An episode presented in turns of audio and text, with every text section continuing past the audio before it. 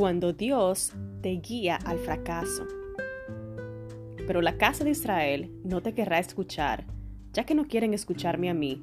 Ciertamente toda la casa de Israel es terca y de duro corazón.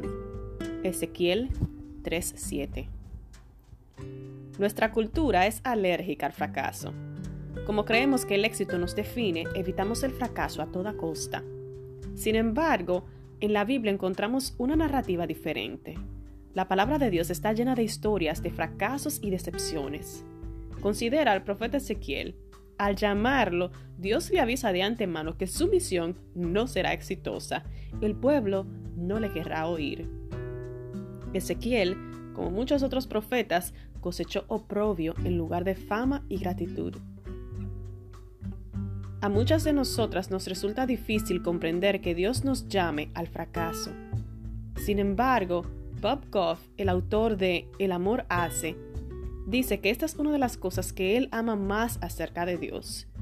Dios guía intencionalmente a sus hijos al fracaso. Él hizo que naciéramos como bebés incapaces de caminar, hablar o siquiera usar el baño de forma correcta.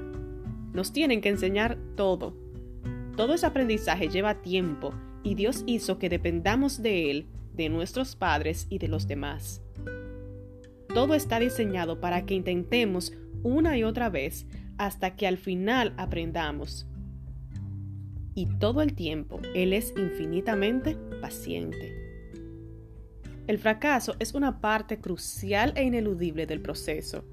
Dios no está mirando desde arriba, esperando que todo nos salga perfectamente, pretendiendo que el boletín de calificaciones esté tachonado de sobresalientes.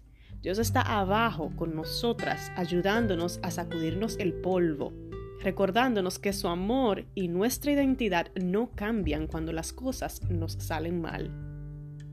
A veces Dios usa el fracaso como una luz infrarroja para revelar lo que no podríamos ver de otra manera. El fracaso nos muestra con dolorosa claridad cuánto nos importa aún el que dirán y cuánto nos aferramos a nuestros propios sueños. Por esto es que, justamente en el fracaso, Dios profundiza nuestra dependencia de Él. Viéndolo de este modo, el fracaso puede ser un éxito rotundo.